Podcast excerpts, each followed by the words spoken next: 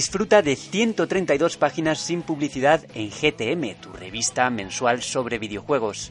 Suscríbete en gamestribune.com desde 2,49 euros. Recordamos que este programa es posible gracias al apoyo de nuestros socios.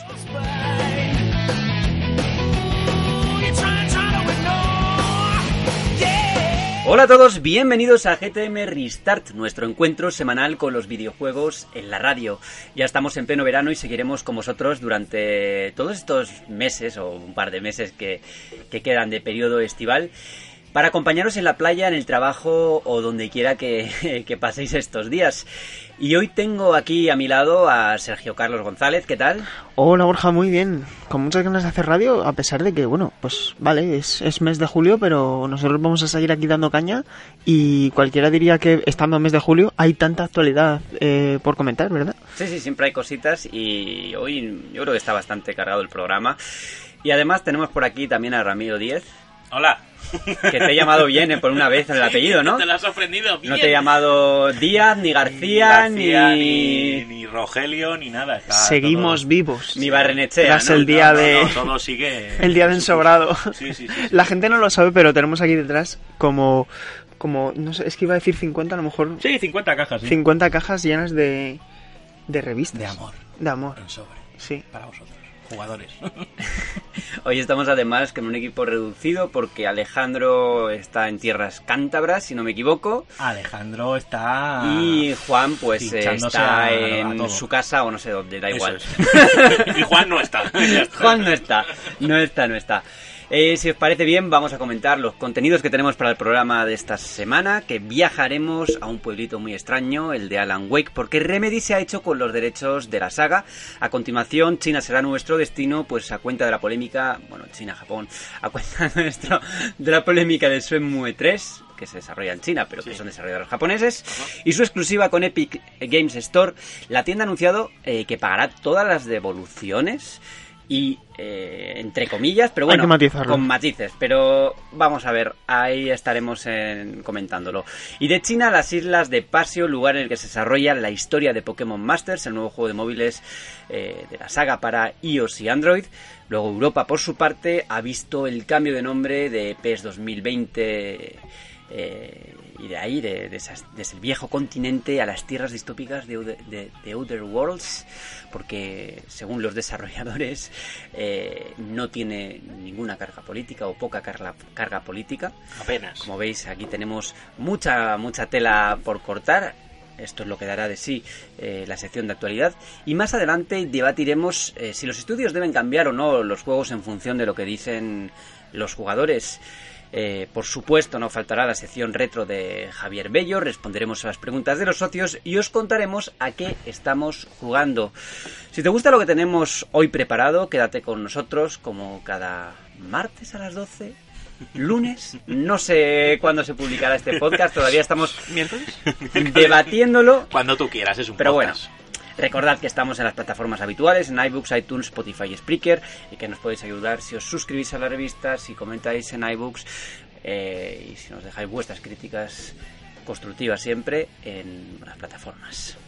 Así que en la edición de sonido, Javier Bello, yo soy Borja Ruete, empezamos.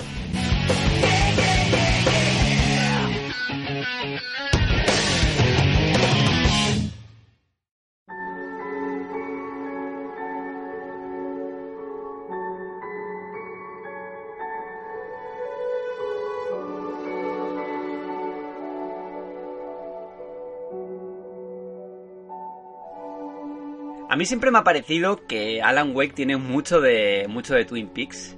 En la ambientación, en lo- el toque este misterioso que tiene ese pueblo en el que el personaje, que se llama como el juego Alan Wake, va después de que, bueno, ha tenido una época mala en lo que se refiere a su inspiración para escribir y piensan que, oye, que unos días en ese, o vivir en ese pueblo le va, le va a volver a abrir la, la imaginación.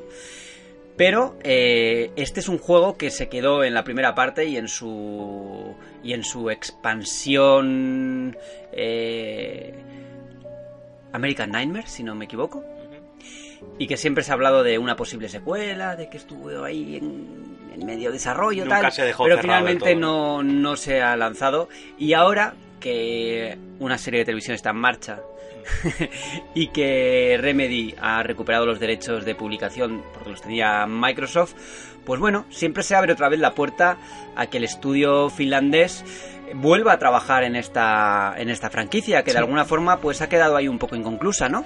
Hombre, al fin y al cabo, mientras ellos sigan siendo dueños de la IP, todo puede pasar. ¿Quién iba a decir que tras tantos años iba a volver eh, Senmu?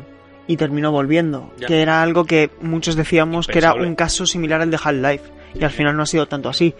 Eh, yo creo que eh, volveremos a jugar a Alan Wake. Creo que es una, que es una IP que tiene eh, la suficiente popularidad y empaque como para volver en un futuro. Supongo que a lo mejor no lo- con un presupuesto tan elevado como tuvo antaño, pero sí con un regreso eh, bueno que pueda ser gradual, es decir, que primero tengamos una serie de remasterizaciones para quizá ya la próxima generación o bueno, En eh, este sentido, GameSpot preguntó a Remedy sí. eh, sobre la posibilidad de que el juego original saliera en otras plataformas aparte de bueno aparte de las plataformas Microsoft como ya, ya hemos comentado pues fue exclusivo porque tuvieron los derechos y ellos lo que han dicho es que ahora que tienen los derechos evidentemente es una posibilidad y pueden hacer lo que les dé la gana Además, Cuando- yo, yo siempre, sí. perdona Sergio, yo siempre he asociado y siempre que se ha hablado de Remedy, principalmente, Alan Wake siempre ha sido uno de, pues a lo mejor sus títulos más ambiciosos o importantes. Ah. Y, en- y entonces, bueno, pues ahora se le abre una buena puerta a Remedy para, para poder trabajar más en Alan Wake y creo que, oye, pues... Yo creo que es una muy desde, buena desde. Max Payne desde Max Payne pues es quizá la saga más conocida porque más representativa. Eh, Quantum Break pasó un poco sin pena ni gloria Mm. Aunque tenía buenas ideas Sí, sí, sí, sí, pero sí, sí. Y- no tenía carisma, creo. Además, a mí me parece, hay algo que me parece muy reseñable. En el pasado, a finales de mayo, tuve la oportunidad de ir a, a las oficinas de Remedy para probar Control. Sí, es Que me llamó la atención porque en el programa en el que no estuve hace dos semanas eh, estabais comentando que, que, que, bueno, que es verdad que las impresiones de la gente que lo había probado en el E3 le estaba gustando mucho y yo, sin embargo, no estaba tan satisfecho. Yo creo que es diferente el contenido. La porque, sí, porque la versión que yo jugué no estaba. prematura. Sí, es- en- a lo mejor no era muy prematura, pero no era tan eh, sólida como la que da la sensación de que se probó. Pero bueno, dejando eso a un lado, eh, tuve la oportunidad de hablar con ellos, de entrevistarles, y no tenían reparos en mencionar la palabra Alan Wake. Cuando hablaban de referencias, cuando hablaban de, de bueno, de guiños, de herencia, ¿no? Que había, del legado que había dejado sus anteriores proyectos para diseñar esta, este nuevo, esta nueva IP. Y no tenían reparos en mencionar Alan Wake, Max Payne, etcétera. Es decir, no es un tema tabú para ellos. Por lo tanto, yo creo que eso sigue estando ahí.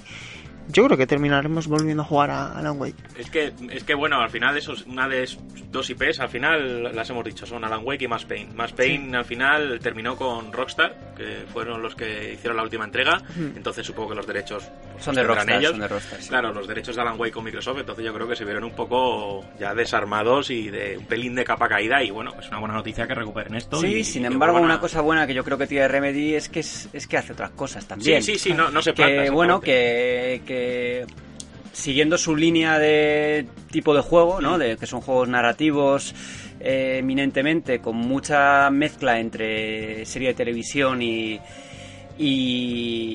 videojuego porque siempre sí. tienen su incluso en incluso en, en este control vamos a ver cosas de, de serie de televisión no entre Sí. pantallas y cosas de estas Mm. y es algo que les ha gustado mucho experimentar. La diferencia es que en Control pues va a ser un, va un poco más abierto el desarrollo del juego y va, bueno, ellos han dicho que van a van a profundizar un poco en lo que es la narrativa. Ahora hablaba con Sergio sobre esto. de Emergente la ambiental. narrativa ambiental. Luego Sí. puse ambiental porque vi que se utilizaba también. la narrativa ambiental. Yo no sabía que si era Estábamos hablando- emergente o ambiental, no sabía la El traducción. nuevo término. ¿no? Environmental, sí. Sí, sí, bueno, da igual. en fin, esto es lo que tenemos de Remedy. Vamos a tener noticias de ellos seguro muy pronto con muchas cosas. Así que vamos a pasar a la siguiente noticia que nos lleva a, a Epic Games. Epic Games, esa tienda que, que se está haciendo con un montón de exclusivas en los últimos, en los últimos tiempos y una de ellas es eh, la de Shenmue 3 en Epic Games Store. Que bueno, que no ha, no ha gustado mucho a, la- a los bakers, ¿no? Entonces, ¿qué va a pasar con esto? Pues a ver, eh, la noticia es doble, porque por un lado se confirmaba que habían dado una, mm, una alternativa a la gente que había comprado, o mejor dicho, que había apoyado eh, a través de Kickstarter Shenmue 3, y eh, a la plataforma de PC y luego se llevaba la sorpresa porque ellos daban por hecho que iba a ser Steam ¿no? que había sido hasta hace pocas fechas el casi el 100% ¿no? de las plataformas de, de este tipo de contenidos para, para ordenador Sí, casi el monopolio. Claro, por era- eso era el monopolio. la sorpresa. y eh, claro la gente que no estaba satisfecha que no quiere saber nada de Epic Game Store por el motivo que sea porque mucha gente Sí. Em, pues la reacción de Isnet y Deep Silver ha sido la siguiente. Ofrecían em, cambio, reembolso o devolución. ¿Cómo se explica esto? Por un lado, cambias de plataforma. Es decir, habías cogido para PC, no quieres la clave para, para- para Epic Game Store, te damos la copia de Play 4. Esa era la, la primera alternativa. Segundo lugar, solicitar una segunda clave para Steam. Es decir, ellos te dicen, toma una segunda clave para la plataforma de Valve. Ahí la tienes, cógela. Y luego, eh, en tercer Reembolso, lugar, ¿no? un reembolso. Es decir, te devolvemos tu dinero, te devolvemos todo. Es como si rompiéramos nuestra relación Contractual, sí. y esto termina aquí. Tú no tienes el juego, yo no tengo tu dinero, pero tú al final no tienes lo que no querías, Exacto. que es una clave de Epic Game Store. Esa era la alternativa. Bueno, yo viendo las soluciones creo que oye, han dado un abanico bastante bueno. O sea, al final no lo quieres en Epic porque ta ta ta ta ta, ta los chinos los espían, vale. Sí. respetable, te doy tu key de Steam, sino el reembolso y sino tal. O sea, que yo creo que para como solemos ver las soluciones empresariales muchas veces que nos dejan fríos e Hmm. insatisfechos, creo que, oye, no está nada mal, ¿eh?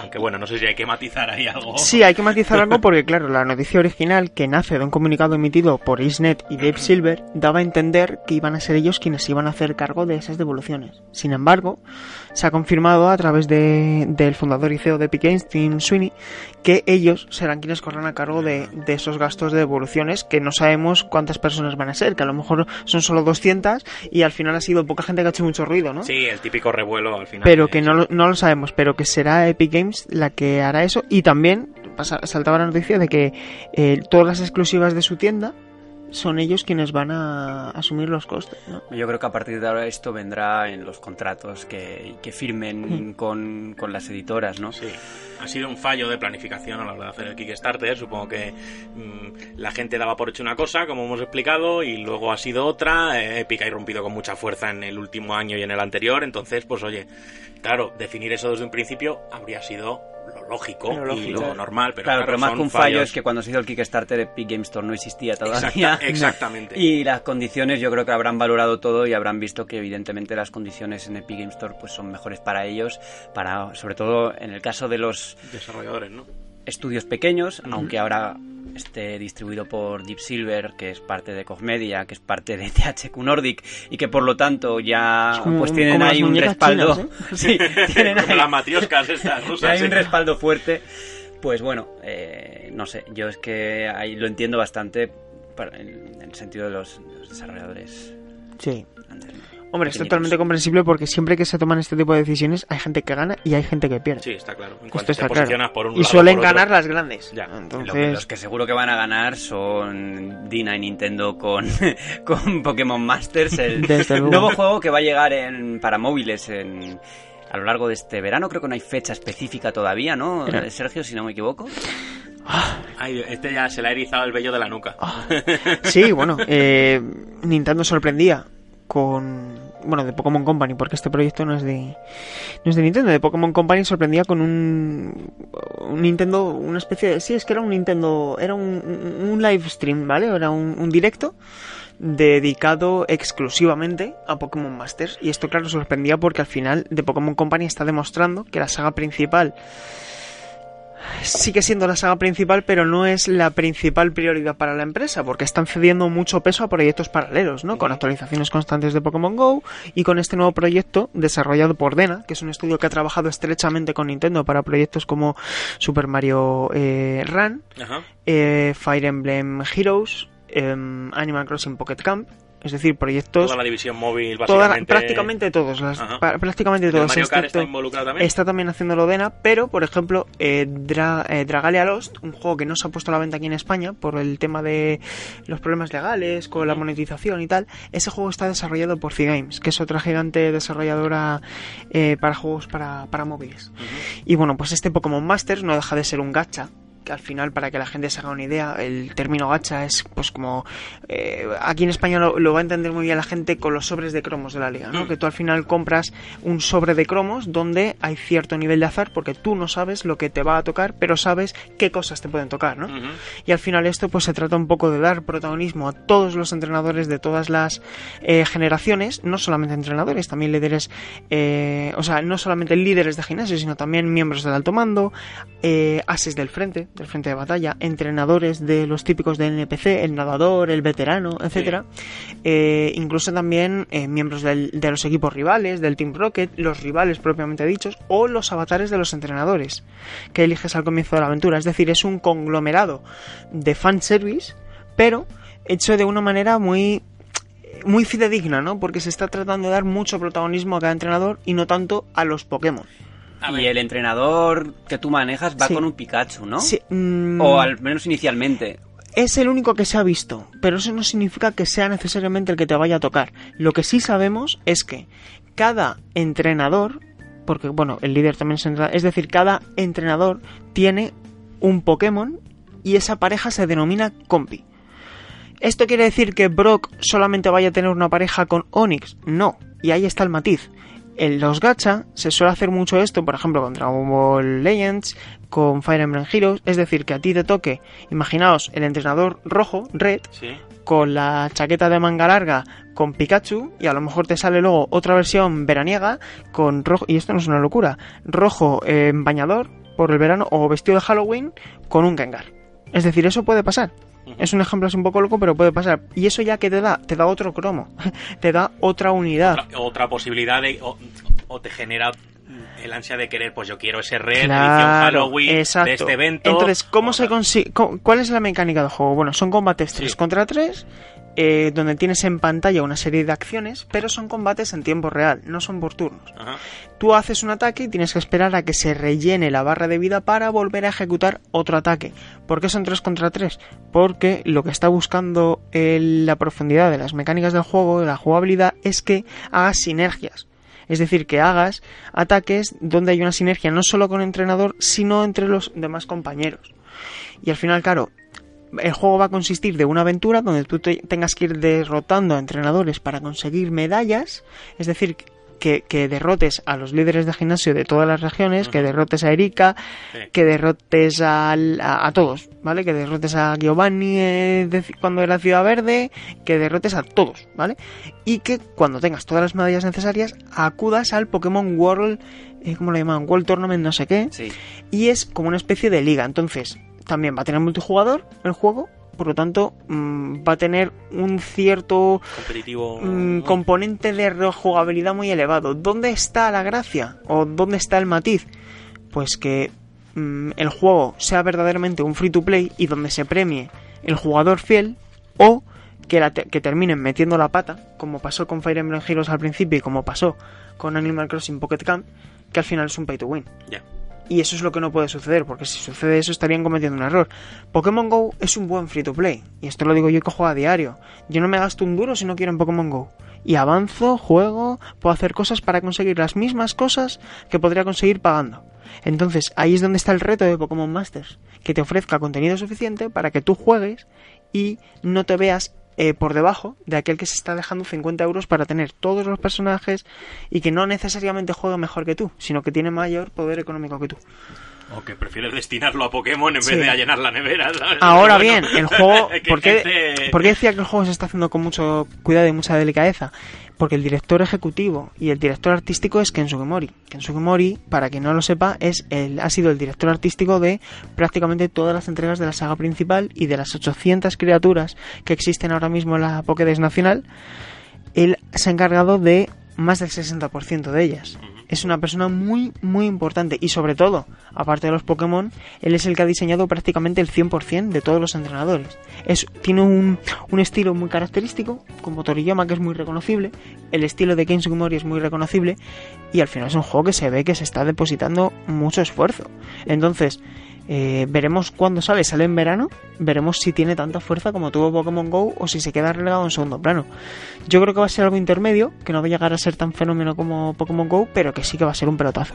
Claro, es una preguntita para terminar rápido. Quería decirte si, si ves compatible Sí. eh, Pokémon Go con Pokémon Master. Totalmente. Eso eh, además es Y un buen matiz, Rami. si puede haber alguna compatibilidad entre apps o algo de eso. Sí, daos cuenta de una cosa. Pokémon Home es una aplicación que va a salir en, po- en 2020 y es una aplicación que pretende conectar todos los juegos de Pokémon que salgan a partir de, mm, de este, del momento en que salió ya Pokémon Let's Go. Mm, Dudo muchísimo que, que, Nian- que Pokémon Company pierda la oportunidad de hacer conectar de algún modo, del que sea, eh, Pokémon Espada y Escudo tanto con Pokémon Go como con Pokémon Masters. Máxime si vemos que tiene una buena aceptación y una buena integración inicial. ¿Por qué? Porque al final se retroalimenta todo y ellos tienen que saber aprovecharlo. Sobre todo también cuando están diseñando una región específica para este juego como espacio. Yo creo que sí que va a ser muy potente y que sobre todo sí va a ser compatible porque la jugabilidad es muy distinta. Creo que el tipo de jugador que se ve atraído por títulos como eh, Pokémon, o sea, como Dragon Ball Legends, por ejemplo, que tienen más de 50 millones de jugadores, Sí. sí que se puede ver muy atraído por este proyecto. Y Pokémon tiene sus entrenadores con sus Pokémon. Y en el fútbol tenemos los entrenadores como Maradona. en, ¡Oh! en eFootball PES 2020. Pierre Taki, seleccionador de Japón ya. Juego que eh, este año, como podéis, como habéis comprobado, ha cambiado de nombre, ya no es PES 2020, conserva ese, ese Pro Evolution Soccer en el título, pero ha cambiado por eFootball. ¿Por qué? Pues esto lo han explicado en Konami de básicamente por dos motivos. El primero, porque los esports son muy importantes para ellos, entonces de ahí el eFootball. Y segundo, porque eh, ellos consideraban que la palabra soccer que es americana, pues no empasta muy bien con el europeo fútbol, ¿no? Que, vamos, que es como nosotros lo llamamos aquí.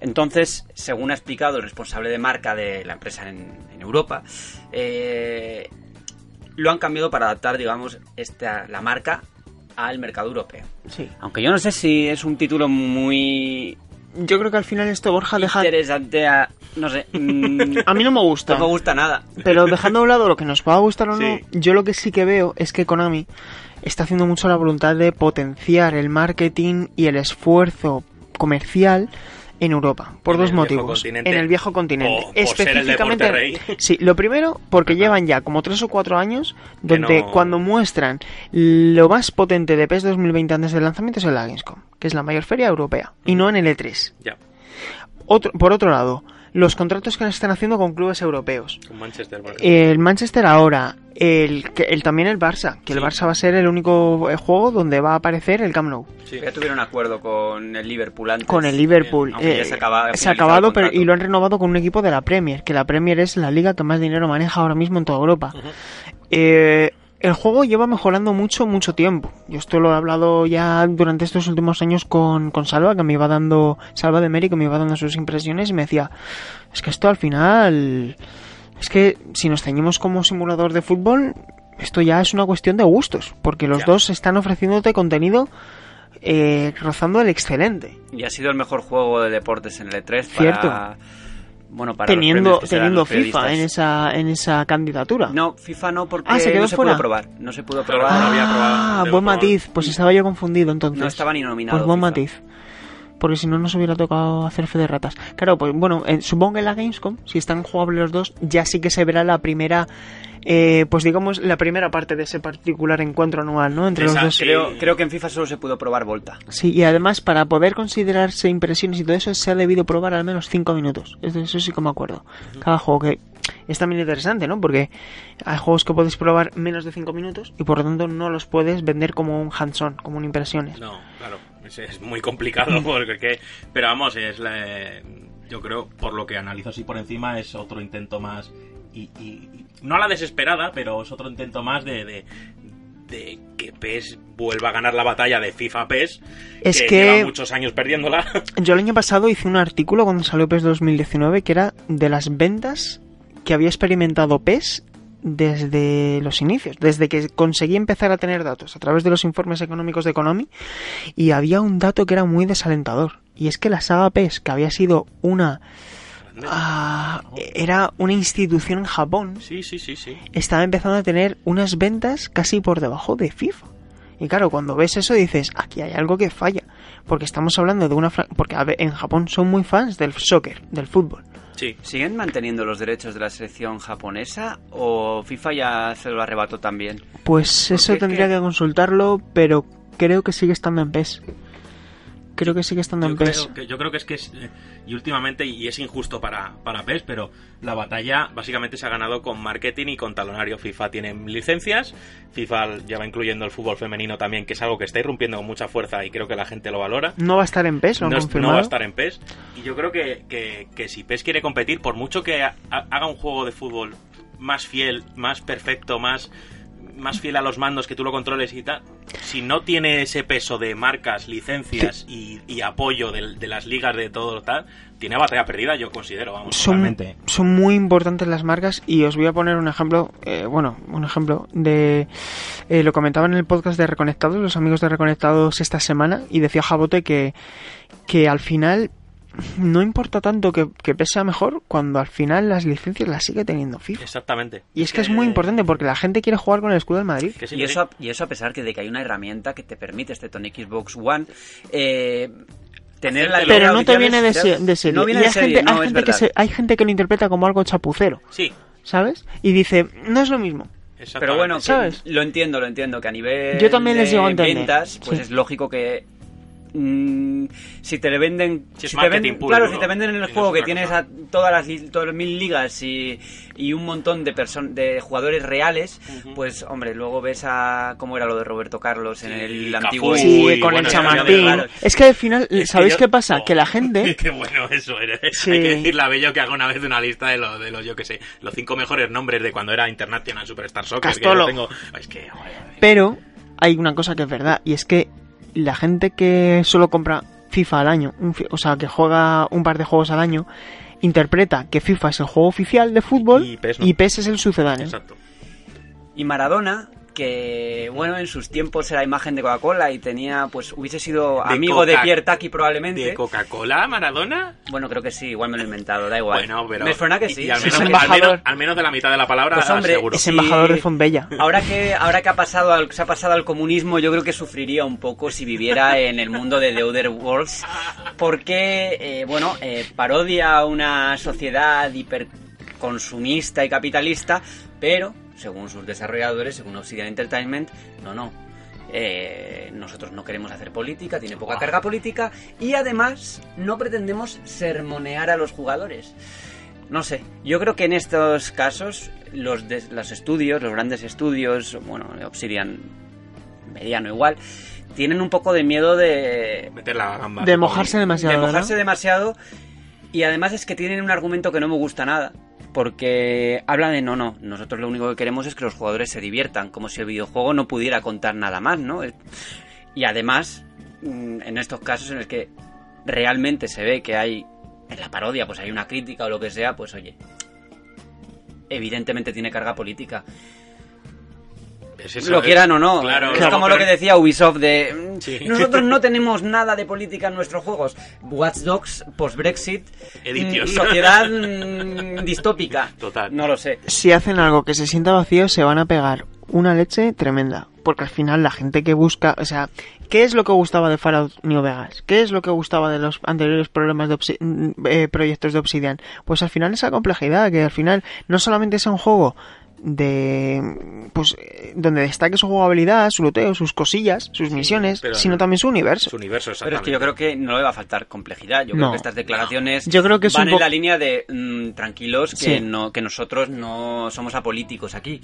No os preocupéis que cualquiera que cualquiera lo puede esto. Ellos hablan de que claro, nosotros hemos nacido en Estados Unidos, en los Estados Unidos del ultraconsumismo y queríamos parodiar eso. Hmm. Ya está. Yo creo que es el típico comentario de vamos a llevarnos bien con todo el mundo. Sí, ya está. No queremos meternos en líos porque pueden adoptar distintos tipos de política, pero es que es así. Al final luego cada uno hará sus lecturas cuando juegue el juego y dirá, pues mira, es que esta sociedad o este grupo de personas es así porque tal y ha derivado, pues es que al final ¿Lo va es a jugar? imposible, no, no. Además, al crear una sociedad ficticia es imposible que no esté que no sea así por alguna decisión política del pasado, del presente o que en el futuro ta- Sí. que es, es absurdo. No, decir, no. no, aquí no hay política, cero. Siempre hay política. Yo tampoco me lo creo. Además, es un juego que va a jugar mucha gente. Recordamos que el juego, a pesar de ser bajo el sello de, de Take Two, mm, va a ser día 1 en Xbox Game Pass. Ah. Yo le tengo muchas ganas y creo que, que va a ser eh, muy buen juego. Creo que tiene la creo que apunta a ser el típico título.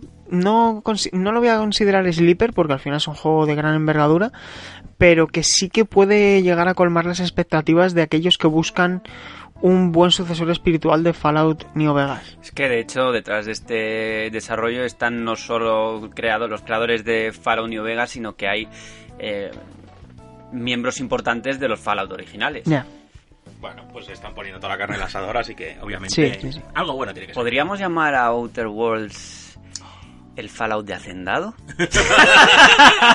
¿Qué te gusta, Uf, Borja? que no nos ataquen. Ahora dice, no, yo no quería hacer ningún comentario, esto no es... No, sobre no todo- que hacer como Obsidian, ¿sabes? Sobre todo cuando nos llevamos súper bien con compañeros de otros medios que al final se sacó de quicio, yo creo, y Sí. todo el apoyo para, Aunque bueno, para oye, todos. vamos. apoyo también a ese comentario que parece ser que vale, que yo entiendo que ese juego y nos hemos hecho un off topic aquí Yo totalmente. flipé, con ese, yo flipé con la reacción de ese comentario porque no me lo creía, era como... Pero es que mm, luego parece Sobre ser todo- que ese juego en Xbox es que rasca. Es que rasca Pero no lo decía en lo mal sentido, No, lo y sobre decían que, todo- evidentemente es un juego que bebe donde bebe porque su creador es Koji. Garashi y ha creado Castlevania Obviamente. y pasará algo, algo parecido yo creo también en este Sí, juego porque que- tú ves que tiene que es bueno, no es Fallout porque tiene cosas distintas, pero bebe mucho de Fallout. Sí, claro. Y yo por quitarle hierro al asunto, para mí Hacendado es una institución, o sea... Oye, para ti desde luego que lo hacen todo free gluten. Claro, ¿verdad que tío. sí? A Esto es Mercadona, ¿no? Aguaca- aguacate 95%, nos, pueden, nos tío. pueden mandar un palé aquí de algo, Mercadona, por la publi. Hombre, sí, además a mí me pilla lejos el Mercadona y yo no puedo no puedo Venga, pillar estas cosas tan... mándanos pan de que me dicen que las croquetas del Mercadona no están mal. Eso está feo. Eso no es real fooding. ¿Eh? Hashtag Real Fooding. Hay que promover la vida sana, Borja. No vamos las a poner mal no ejemplo a nuestros A ver oyentes. las croquetas. Uf, Eso es vida sana. Uf, Yo mañana, voy a, mañana voy a proponer ir de... ni Si necesito unas croquetas ahora. Eh, Yo te digo un par de sitios en Madrid buenos. Bueno, pues luego fuera de micro o, o micro para que todo el mundo lo sepa en Madrid nos comentas Entonces, la conclusión a la que llegamos es que Koji Garashi compra en Mercadona. Sigamos. Venga, Sigamos, sí, a voy- debatamos sobre Sí, croquetas, por hasta favor. Aquí, hasta aquí la sección de, de, de actualidad. Unos segundos y vamos a debate.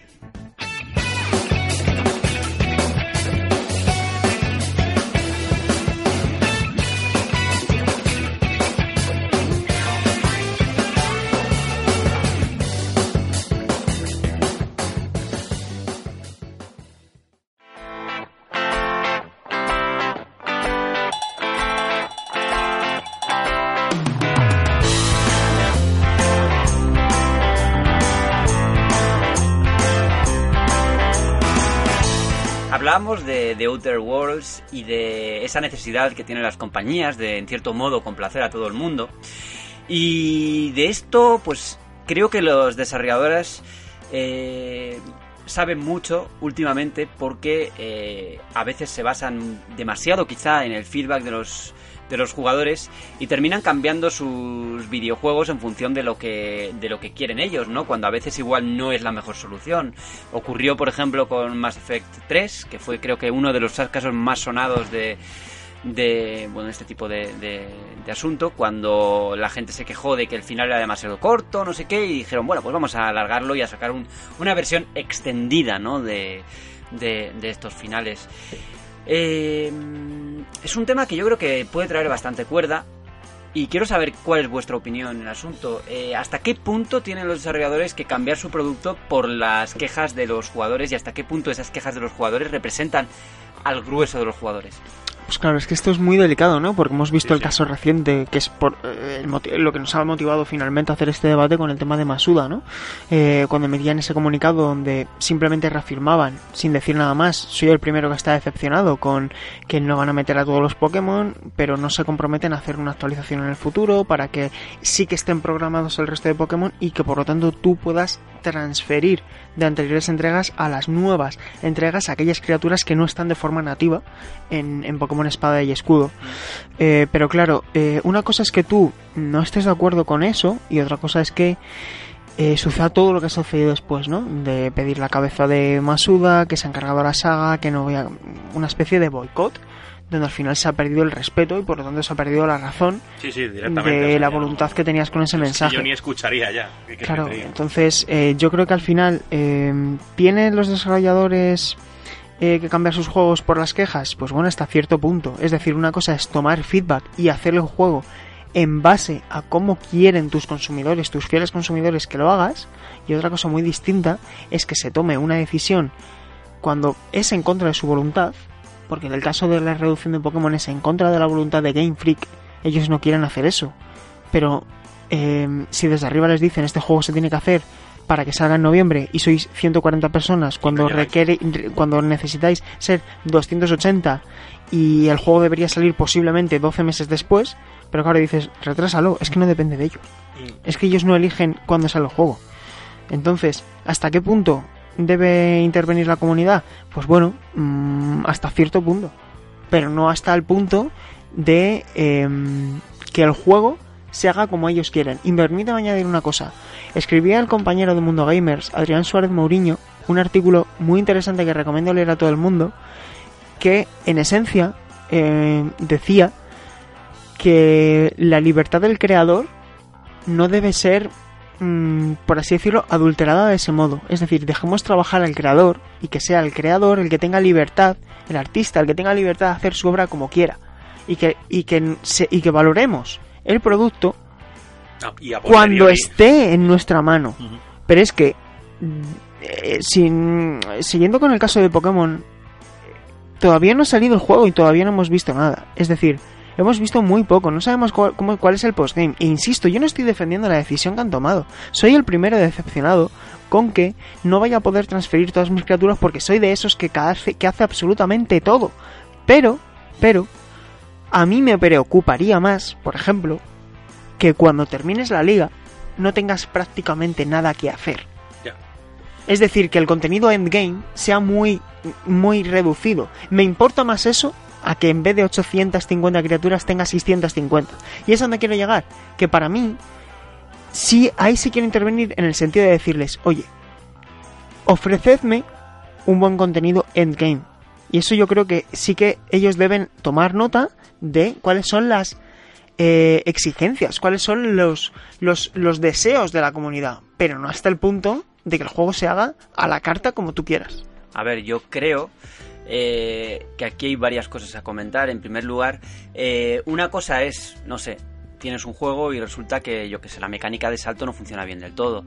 Y la gente se queja, la gente dice, mira, esto no funciona. Claro. Pues bueno, pues lo cambiamos. Otra cosa es, mira, la historia no me gusta porque tiene estos temas y esto, oye, hazlo como yo quiero. Claro. Y eso es algo que cada vez se ve más, que me parece bastante perverso en el sentido de que eh, lo que estás intentando es adulterar la obra. Y igual no es el juego que tú quieres jugar, pero es el juego de los creadores, ¿no? Y eso hay que... Y eso hay que comprenderlo, que no todo lo que... Respetarlo. Claro, que no todo lo que tú juegues tiene que ser como tú quieres. Claro. Prográmate tú tu videojuego. una película, no una película. Mira, eh, es que esta película tiene un final que no me gusta. eh, ¿Por qué no lo hacéis de esta forma? O Star Wars, mira qué dirección está, tiene ahora la- tienen ahora las películas. Oye, remake de Star Wars Episodio 8. Pues oye, pues no la veas o, o pasa a la siguiente saga. Si no te ha gustado, pues qué pena. A Creo que- otros la- la- les habrá gustado. Creo que hay un ejemplo muy bueno para este caso, aunque no sea un videojuego, que es la película de Star Wars 8. Star Wars 8, mm, a mí por ejemplo me gustó, pero A mí también. hay mucha gente, pero mucha, de hecho la mayoría de la gente no le gustó. Se vio la taquilla, se vio la crítica internacional especializada, se, se ha visto en absolutamente cualquier foro, en cualquier ámbito. Hombre, un Que ha un gustado matiz- menos. Un matiz, yo creo que el tema de la taquilla depende mucho de otras cosas, ¿eh? Hombre, Hombre, Depende de que ¿eh? hayan explotado. hombre, pero si no la has visto, ¿cómo vas a saber si, si- sa- Quiero decir, si no has visto la película, bueno, igual hay gente que va cuatro veces. Sí, pero, me refiero quiero decir, quiero cua- decir, que fue perdiendo fuelle cuando vieron, cuando se vio que la gente en la, ta- en la primera fin de semana, donde sí que había hecho cifras que apuntaban a récord, no sé qué, sí. que luego se había repercutido negativamente por las críticas y que al final eh, ese, ese, ese espectador que va a verla por segunda vez, a lo mejor en este caso estoy especulando, ¿eh? Aquí, a lo mejor no fue a verla por segunda vez. Quiero decirte que Sí, pero yo seguramente quiero- no sea lo más que representativo. Estoy de había acuerdo. igual matices distintos Sí, porque sí, sí. es una saga que han explotado al máximo en el sentido de que cada, cada año había una película Hmm. y ya es la, la magia se estaba perdiendo. Ya la gente estaba aburrida de Star Wars Pero- porque todos los años una película nueva y eso se ha visto después del fracaso de Han Pero Solo. a donde, a donde quiero llegar no es tanto no es tanto eso, me parece más superficial como el hecho de que ese movimiento que hubo después, de gente que decía, vamos a firmar un Change ORG para que, para que rehagan la- el final como con Juego de Tronos. Mira, a mí el final de Juego de Tronos no me ha gustado, eh, no es lo que esperaba. Me, com- me- lo acepto, lo, com- lo puedo, me puede llegar a... Es que no, no es la palabra gustar, es decir, me parece un final correcto para cómo se había ido contando toda esa octava temporada. No es el final que yo hubiera querido, pero tengo que respetarlo. Es que- No puedo firmar, no puedo hacer una petición de 100.000 firmas para que hagan otro final. Me parece ridículo. Es que yo creo que en este tipo de sagas, en Star Wars, en Juego de Tronos, cada uno tiene su visión de las cosas, cada uno tiene lo- interiorizado lo que quiere que pase y, y de alguna forma cuando no ocurre lo que ellos quieren es como mierda. Los creadores ya, los creadores no tienen ni idea, tenían que haber utilizado mi idea o lo que yo tengo pensado para los personajes porque este personaje tenía que haber evolucionado de una forma de tal, no sé qué, y mira en el caso de Star Wars, en el universo expandido, lo que pasaba, que era mucho más Sí. chulo de lo que está ocurriendo ahora, el final de, de Luke Skywalker, no sé qué, no sé cuánto, ¿no? Entonces, al final yo creo que tienes unas expectativas y una visión de lo que tiene que ser este tipo de saga. Pero... No sé, creo que... Que las críticas están bien, que las críticas igual se pueden escuchar. Mira, esta dirección pues no está gustando, igual tenemos que trabajarlo de otra forma o ver las cosas desde otra perspectiva. Pero de ahí a, mira, vamos a cambiarlo porque no ha gustado tal, lo cambiamos y se acabó, ¿no? Porque luego resulta que lo cambian y no gusta a otro sector Y que, tal, y, que, y que yo, por ejemplo, mm, y creo que mucha gente sí que percibe cuando un juego ha sido manipulado y al final no ha terminado como querían los desarrolladores. Es decir, títulos que al final dices, ¿por qué esto ha terminado así? ¿Por qué da este cambio? ¿Por qué de repente aquí se ha metido fanservice cuando el juego estaba tratando de hacer giros de guion, especialmente en juegos muy narrativos? Es decir, que el juego, en un videojuego, cualquier producto cultural que esté regido a, a- a la subjetividad, porque está hecho por personas, tiene que empezar, desarrollarse y terminar tal como quieren los creadores. Y cuando tú lo juegues y lo experimentes, opina y valora. Y puede que conecte contigo muchísimo, puede que no conecte nada, pero sobre todo lo que es muy difícil es que conecte al 100%, porque cada persona tiene sus gustos y es muy difícil atinar al 100% con las cosas, pero es que debemos entender que en la vida no todo es como queremos que sea y que hay veces en las que hay que aceptar, sobre todo cuando se trata de productos culturales de consumo, donde pues eh, hay cosas que seguramente se podrían haber hecho mejor y peor, que nadie es perfecto, pero que hay que permitir que, que las cosas salgan como quieren sus creadores. Es que Yo- para mí no tiene vuelta de hoja. Es que a veces nos da la impresión también, perdona, Rami, Nada, nada, nada. un segundo, un inciso No me quiere- corto, Dejadme hablar, como diría. dale, dale. que algunos tienen como una agenda de los tipos de personajes que tiene que haber, de que si no hay este Sí, tipo de personaje fuera, de tal, no sé qué. Y se termina termina habiendo un barullo de cosas que, que al final afectan a todo a todo el producto y terminan estropeando la experiencia de todo, ¿no? No sé. Veo que aquí hay muchos hay muchos melones por abrir y muchas este debate podría derivar en muchas ramificaciones que se están viendo. Mira, por ejemplo, en el asunto de, de la sirenita que estamos Ostras, viendo ahora. Otro. Madre mía. No, no vamos a entrar en el asunto, pero, pero vamos, la que se ha liado porque una señora, Sí. porque la actriz 2019, era ¿eh? negra. Ojo. no sé, 2019 mm, estamos. Es muy En triste. fin, eh, Ramiro, ¿qué querías decir? Nada, yo creo que esto todo re- responde a una cuestión sociológica, es decir... Y de educación. eh, eh, es decir, bueno, educación yo creo que ha sido la misma, solo que antes igual no teníamos el altavoz para que evidenciarnos, ¿vale? Entonces esto viene a un cambio sociológico y tenemos a las redes sociales que nos han dado un altavoz para la mierda y para lo bueno, o sea, para las dos cosas. ¿Qué pasa ahora? Parece ser que se ha convertido ya en el meme que cualquier lanzamiento importante, vease una peli de Disney, vease un videojuego importante, vease una serie importante, vease una película de saga importante, un libro importante, ya hay que hacer un change.org para lo que sea, da igual, hay que hacerlo. Una herramienta que en un principio era algo bonito para cambiar cosas, Sí. ahora es pues para que pongan a Keanu Reeves presentando E3 el año que viene. Muy bien, pues o- ole tus huevos. Y es y, y responde a eso, es decir, ya desde hace mucho tiempo la crítica, la de la prensa y demás, pues sí que influía, como en el caso que habéis dicho de Star Wars, influía incluso en la gente. Es decir, si la crítica tú estabas leyendo que esa peli pues es un poco me, pues tú ya no vas al cine. Pero claro, queremos extrapolar ese poder de la crítica de medios especializados al pueblo, a la gente, a, a mí mismo, que yo soy un consumidor más. Y entonces ahí viene el problema, es decir, ya como usuarios queremos algo que desde nuestro sofá no nos gusta, que seguramente no íbamos a consumir desde un principio, seguramente, pues ya intentar tumbarlo, cambiarlo, modificarlo y demás. Vamos a ver, tú vas a... Yo qué sé, vienes a mi casa, Borja, tío, te comes mis croquetas y no te gustan. Y no dices, no, es que esto lo has hecho mal, es que esto no tiene que ser así, es que esto no sé qué, esto no sé cuánto, es que no sé qué, no sé qué, no sé cuál. Vale, Borja, pues voy a tu casa a comerme tus croquetas. No, y sobre todo, Rami... Yo, eh, eh, eh, tenemos un afán destructivo. Sí y sobre todo luego no somos capaces de asumir la crítica hacia nosotros mismos, porque a esa persona dices, mira, es que igual tú lo que estás diciendo sobre, sobre esto de Pokémon, pues mira, igual no sabes que Game Freak tiene un equipo de 120 personas que para sacar el juego en noviembre pues no pueden meter la Pokédex a, con 2.000 millones de bichos y, no, y es algo pues a lo mejor que técnicamente no es posible. A mí eso me da igual porque tienen dinero de sobra, porque tienen que hacerlo, Masuda impresentable, tal, no sé qué no te da igual, bueno chico, pues es que te coges como ese chaval y te haces un Pokémon Iberia y ya está, y te mm. lo haces, y a tu gusto, pero lo que no podemos es un afán destructivo, la crítica tiene que ser constructiva. En cuanto la crítica adoptó ese, ese matiz de destrucción, igual que hay en la prensa, hay mucha gente que, que critica para hundir, no para construir pues ya lo hemos perdido todo, entonces la crítica ya pierde el sentido. Entonces todo lo que digamos ya sobra, es decir, es todo paja porque no vale para nada. Es que es así, Destructivo es el dardo que voy a lanzar contra algunos fans de Star Wars de la época antigua que se han quedado hace 30 años y ahí se han es quedado. Eso. Y como no, podemos ver otra vez una nueva esperanza, es que eso ya ha sucedido y ya está y lo tenemos, coño. Y lo volvemos a tener con Star Wars Esos 30 años para atrás nos sirven para introducir el tema retro de este mes, de esta semana, perdón, que nos va a traer Javier Bello. Así que lo escuchamos. Lo escuchamos y es más, voy a anotar yo de lo que es porque me acabo de enterar y me lo acaba de decir Javier Bello.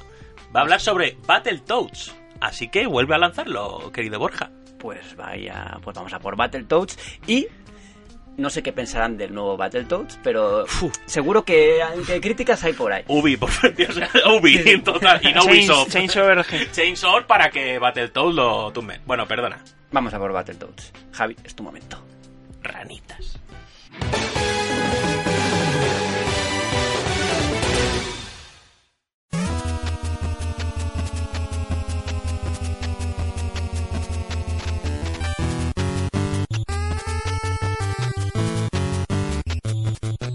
Muy buenas a todos y bienvenidos al episodio retro de esta semana. En el capítulo de hoy recordamos uno de los clásicos de la biblioteca de la NES, un juego archiconocido por su adictiva diversión y endiablada dificultad a partes iguales, el título responsable de iniciar la próspera relación entre Rare y Nintendo. Hablamos de Battletoads. En 1991 salía al mercado esta joya de los beaten up, convirtiéndose en uno de los juegos más populares de la máquina de 8 bits de la compañía de Kyoto. La obra tocaba todas las teclas adecuadas para obtener el éxito, estaba protagonizado por un grupo de animales antropomórficos superheroicos, elemento que estuvo tremendamente de moda durante los 90. Contaba con modalidad cooperativa, hacía gala de un pixel art exquisito, disponía de 12 niveles con diferentes retos para acompañar al reparto de mamporros, y por supuesto, también era tremendamente difícil. El duro desafío que suponía no le restaba calidad al juego, más bien todo lo contrario. Battletoads se convirtió en uno de esos títulos que colocaba una medalla de prestigio a aquellos que eran capaces de superarlo un logro del que realmente pudieron presumir muy pocos en su época. Battletoads sería uno de los primeros grandes éxitos de Rare, aunque si nos ponemos quisquillosos, en realidad fue el primero, ya que fue el primer título que produjeron tras renacer como estudio bajo dicho nombre. Retrocediendo unos años en el tiempo, la desarrolladora había comenzado su andadura en el mundo de los videojuegos como la empresa Asby Computers and Graphics Limited, aunque serían conocidos bajo el nombre que se atribuía al desarrollo de los juegos, Ultimate Play the Game, este singular estudio fue el responsable de varios de los juegos más populares para el ZX Spectrum. Algunos de sus títulos más destacados serían Jetpack, Attic Attack, Cookie, Sabre Wolf y Night Lord. Todos ellos serían obras de éxito entre la comunidad de jugadores de los 80. Sin embargo, el ZX Spectrum solo había triunfado en el mercado estadounidense, pasando desapercibido en el resto del globo. Con el emergente mercado que era la industria del videojuego, en el estudio comenzaron a buscar otras plataformas que pudieran llegar a un público más amplio, importaron muchas de las consolas que comenzaron a producirse por aquel entonces, para experimentar con las posibilidades de cada una de cara a desarrollar juegos. Y fue entonces cuando encontraron a su musa, la Famicom de Nintendo. Una subdivisión del estudio Ultimate comenzó a hacer ingeniería inversa con los entresijos de la consola para ver el partido que le podían sacar. Su labor fue verdaderamente impresionante, ya que durante ese tiempo todavía no tenían contacto ninguno con Nintendo ni acceso a manuales de desarrollo, este grupo de tecnófilos, perteneciente a esta subdivisión de la compañía, se llamaba Rare. Esta primera toma de contacto con la máquina de Nintendo impresionó tanto el equipo de desarrollo que decidieron hacer una apuesta arriesgada. La compañía vendió Ultimate Play the Game a la distribuidora US Gold, dejando de producir juegos para el ZX Spectrum. En su lugar, se establecieron como nuevo estudio bajo el nombre de Rare, y comenzaron a crear una serie de demos técnicas con las que apelar a la compañía de Kyoto. Nintendo quedó muy impresionada por el talento del grupo inglés y el grado de maestría que habían adquirido por su cuenta con las capacidades de la consola. La empresa nipona todavía estaba empezando a despegar en la industria, de modo que recibió con los brazos abiertos la colaboración del estudio británico para producir títulos en su plataforma. A tal fin, les concedió recursos ilimitados para crear juegos, y esta confianza no fue defraudada por Rare. Todo lo contrario, se convertirían en su colaborador más prolífico, llegando a crear más de 60 títulos para la NES, Llegamos así a 1991, año en el que saldría al mercado el primer resultado de esta colaboración, Battletoads. El desarrollo del juego había arrancado con la idea de hacer un beat'em up, género que estaba siendo muy exitoso gracias a clásicos como Renegade y Double Dragon. Cuando comenzaron a elaborar los diseños para los protagonistas, rápidamente desecharon la posibilidad de que fueran humanos. El diseñador de personajes, Kevin Bayliss, había trabajado anteriormente creando los diseños para juegos licenciados de lucha libre de la WWF, por lo que estaba un poco cansado de dibujar luchadores hipermusculados. El señor Baylis era un gran fan de la naturaleza, y se había pasado gran parte de su infancia jugando en estanques y observando ranas, y así fue que se le ocurrió la idea de crear ranas antropomórficas con cuerpos de culturistas. Cuando se lo comentó a Tim Stamper durante una tormenta de ideas, el concepto le gustó mucho al fundador del estudio, y tras unos cuantos bocetos, nacían Rush, Zitch y Pimple. Aunque la pasión por las ranas del señor Baylis tuvo algo que ver, la principal influencia de cara a crear estos héroes con ancas fue el fenómeno que estaba arrasando en todo el mundo, las tortugas ninja. Las aventuras de Leonardo, Michelangelo, Donatello y Rafael cautivaron al público infantil de la época, contando con una abrumadora cantidad de merchandising, además de su serie de televisión y por supuesto sus videojuegos. Rare no fue la única en tratar de robarle el relámpago del éxito a las tortugas, pues esa década daría luz a docenas de imitadores, que contaron con un breve momento de éxito para luego caer en el olvido, por estos lares, algunos de los más conocidos fueron Motorratones de Marte y Street Sharks, pero ninguno de los aspirantes al trono en el que se sentaban las tortugas consiguió arrebatárselo, aunque eso no quita que la idea fuera igualmente lucrativa. David Bayliss fue el que convenció a Tim y a Chris Stamper para crear merchandising sobre Battletoads, con el fin de incrementar la publicidad del juego, y a pesar de que nunca llegaron a acercarse a las ventas de las tortugas ninja, las figuras de acción, los cómics y otros coleccionables se vendieron suficientemente bien como para hacer exitoso el marketing de Battletoads. Volviendo con la creación del juego, ahora que tenían a su trío de héroes, tocaba hacer el resto de la estética del juego. La idea del estudio era crear un universo algo más oscuro y peligroso que el de las tortugas, con el fin de no ser señalado como un simple clon. La dificultad estaba en que tenían que meditar muy bien las cosas que podían incluir y las que no, dada la política family friendly de la que hacía gala Nintendo con sus juegos. Eso significaba que nada de sangre, nada de violencia explícita y que los monstruos a los que las ranas debían hacer frente tampoco podían ser demasiado terroríficos. La solución fue buscar inspiración en los dibujos animados clásicos como Bugs Bunny, Tom y Jerry y El Correcaminos, entre otros muchos. Un aspecto que todos estos dibujos animados tenían en común es que sus personajes sufrían colosales accidentes y terribles golpes, pero que al estar exagerados hasta el absurdo, se identificaban como algo humorístico. De esta manera, comenzaron a trabajar en esa dirección para adaptar las peleas de Battletoads con esa idea en mente. Así, las animaciones de los golpes de estos héroes con ancas se volvieron de lo más original, al hacer que sus extremidades se transformaran al ejecutar golpes especiales, como por ejemplo que sus brazos se convirtieran en enormes mazas, sus pies en gigantescas botas con pinchos, o que de sus cabezas brotaran cuernos de cabra al embestir a un oponente. De la misma manera, cuando les ocurrían cosas como ser aplastados por una roca, quedaban chafados como un acordeón caricaturesco, o abrían desorbitadamente los ojos al recibir un mamporro. Todos los movimientos y reacciones tanto de los personajes como de los enemigos derrochaban humor por los cuatro costados. El esmero que Rare puso en su pixel art y en la animación de todo el conjunto impresionó sobremanera al gran público con una calidad gráfica casi inconcebible para las consolas de 8 bits. Y si el apartado visual impresionaba, la jugabilidad no se quedaba atrás. El diseño de niveles suponía un soplo de aire fresco constante, con localizaciones bien diferenciadas entre ellas, pero que además añadían nuevos desafíos a la fórmula jugable, como zonas de plataformas y laberintos, junto con secciones montados en vehículos que nos exigían superar una serie de obstáculos a toda velocidad. Cualquiera que haya jugado a Battletoads recordará estos niveles como algunos de los más odiados de la historia de los videojuegos. El tercer nivel del juego, el Turbo Tunnel, es infame por haber supuesto un pico de dificultad que demandaba de docenas o incluso cientos de intentos hasta poder superarlo con soltura. Niveles posteriores también contaban con desafíos casi tan duros, pero esta particular ruta de obstáculos se convirtió en una de las fases más célebres del mundillo por las iras que desató. Conquistar Battletoads era todo un logro, y su legendaria dificultad no fue algo accidental. Por aquel entonces se había puesto de moda poder alquilar videojuegos en los videoclubs. La cadena Blockbuster se lucraría mucho de ello, haciendo amplia propaganda en la que animaba a alquilar los juegos en vez de comprarlos. Para los padres salía más rentable, ya que la mayoría de los juegos se podían completar en unos días y luego el retoño les pedía otro diferente. Obviamente, Rare no quería que su primer gran juego para Nintendo se quedara en una experiencia de un fin de semana, de modo que pusieron mucho énfasis en asegurarse de que hubiera que dedicar semanas de práctica para poder pasarse el juego. Durante ese periodo de ajuste, llegó un punto que tan solo uno de los testers era capaz de superar la aventura.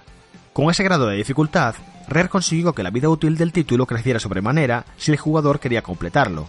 El enorme reto también le sirvió para codearse con otros títulos de la biblioteca de NES, como Castlevania, Mega Man o Ninja Gaiden, que otorgaban toda una marca de honor a aquellos que eran capaces de conquistarlos. El éxito no se hizo esperar, y aunque algunos críticos destacaron negativamente su inmisericordia y dificultad, esa señal de identidad sería precisamente la que le ganaría su popularidad. Con una franquicia en ciernes, los ports nos hicieron esperar, el primero de ellos llegaría para Mega Drive de la mano de Arc Systems, con un apartado gráfico superior, remixes de sus temas musicales y un pequeño ajuste a la dificultad que lo hacía más asequible para la mayoría de los mortales. Este estudio también se ocuparía de la versión para Game Gear, que resultó un producto muy pobre en comparación. Tuvieron que recortar varios niveles, visualmente era muy inferior y tenía problemas técnicos como una detección de impactos inconsistente que hacía frustrantes muchas secciones. Arc Systems también había comenzado a producir un port para Master System, pero que finalmente sería cancelado. La portátil de Nintendo también tendría sus propias versiones de Battletoads. La primera de ellas resultó en un port muy similar al de Game Gear, pero la ausencia de color hizo que resultara aún más pobre que su contrapartida de Sega, y contando además con problemas técnicos aún más acentuados. Su segundo juego, no obstante, optó por hacer una aventura nueva en la que solo podíamos controlar a una de las ranas, pero con una fórmula muy similar y un gameplay bien refinado, que lo convirtieron en un título muy sólido.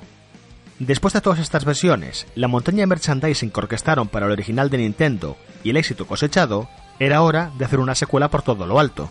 Dos años más tarde, en 1993, Rare lanzaría Battletoads y Battle Maniacs para la Super Nintendo. El cerebro de la bestia demostró sus bondades con el universo creado por los hermanos Stamper. Sin embargo, a nivel jugable no causó el mismo impacto. Para muchos, esta nueva entrega aparentaba ser un remake del original de NES, pero con la dificultad rebajada. Con algunas excepciones, el diseño de niveles recordaba demasiado los transitados en la 8 bits de Nintendo. No obstante, contaba con una mejora notable, y era la opción de que los jugadores no pudieran golpearse entre ellos al jugar a dobles, algo que había causado más de un dolor de cabeza dos años atrás. Pero quitando eso, a pesar de ser un juego más que notable, no causó el mismo revuelo, lo que sí resultaría sorprendente es que en diciembre de ese mismo año se lanzaría otro título más para la franquicia, siendo además un crossover que nadie esperaba. Battletoads Double Dragon hacía que los gemelos Lee unieran fuerzas con las ranas para bater a las fuerzas de la Reina Oscura. Este lanzamiento cogió a todo el mundo por sorpresa, pero quedó algo oscurecido por otros lanzamientos de su tiempo en la 16 bits de Nintendo. Sin embargo, aquellos que pudieron echarle el guante descubrieron un beat'em up muy completo y difícil como pocos. Poder hacer equipo con los héroes de Double Dragon fue una edición muy bien recibida.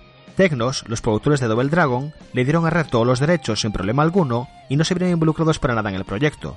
Aunque el juego tuvo una recepción modesta, también recibiría un port para Mega Drive e incluso para la NES, que llevó las capacidades del 8 bits al límite, consiguiendo unos resultados increíbles. Finalmente, en 1994, llegaría el último juego de la serie y que sería lanzado directamente a los arcades. Bautizado simplemente como Battletoads o Super Battletoads en Japón, la nueva entrada de la franquicia nos presentaba un beat'em up tremendamente refinado, superior incluso a otras leyendas del género en lo que apartado visual se refiere. El juego permitía multijugador para tres jugadores y se centraba en la fórmula de ir repartiendo mamporros, teniendo que derrotar a un espectacular jefe al final de cada nivel, dejando de lado las partes de plataformas y de carreras de obstáculos. No obstante, sé que tuvo una novedad, pues contaba con secciones en las que las ranas se equipaban con armas de fuego para atravesar niveles de scroll lateral que funcionaban como galerías de tiro. El juego triunfó todos los salones recreativos en los que puso sus ancas, pero lamentablemente, los arcades también estaban empezando a experimentar su declive, y Rare había puesto la vista en nuevos proyectos para su mecenas. De esta manera terminaba el periplo de Rush, Thiech y Pimple. Estas ranas superheroicas pasarían a ser eminencias del museo de los videojuegos, pero solo volverían a la palestra del terreno jugable dentro de la comunidad de aficionados a lo retro y en especial los speedrunners. No obstante, el E3 de este año nos sorprendió con su resurrección presentando un nuevo juego para la Xbox, que a todas luces aparenta ser un homenaje al clásico de Nintendo que tanto nos hizo disfrutar y rabiar a partes iguales. Veremos qué tal se desenvuelve esta nueva versión de Battletoads y si será capaz de cumplir las expectativas de los fans que llevan décadas esperando la vuelta de sus héroes. Con esto concluye el episodio retro de esta semana. Battletoads es uno de esos clásicos que se ha ganado la inmortalidad en el imaginario colectivo. El primer juego que Rare produjo para Nintendo dejó claro que el estudio apuntaba a maneras, y volverían a demostrar su talento creando otras muchas obras de éxito. Fue una pena que Battletoads no continuara su trayectoria más allá de la cuarta generación de consolas, pero viendo como el salto al mundo de las 3D trató otras franquicias, tal vez Rare fuera sabia con esa decisión. En cualquier caso, y dicho esto, me despido por hoy. Volveré la semana que viene con una nueva ración de nostalgia en GTM Restart. Hasta la próxima.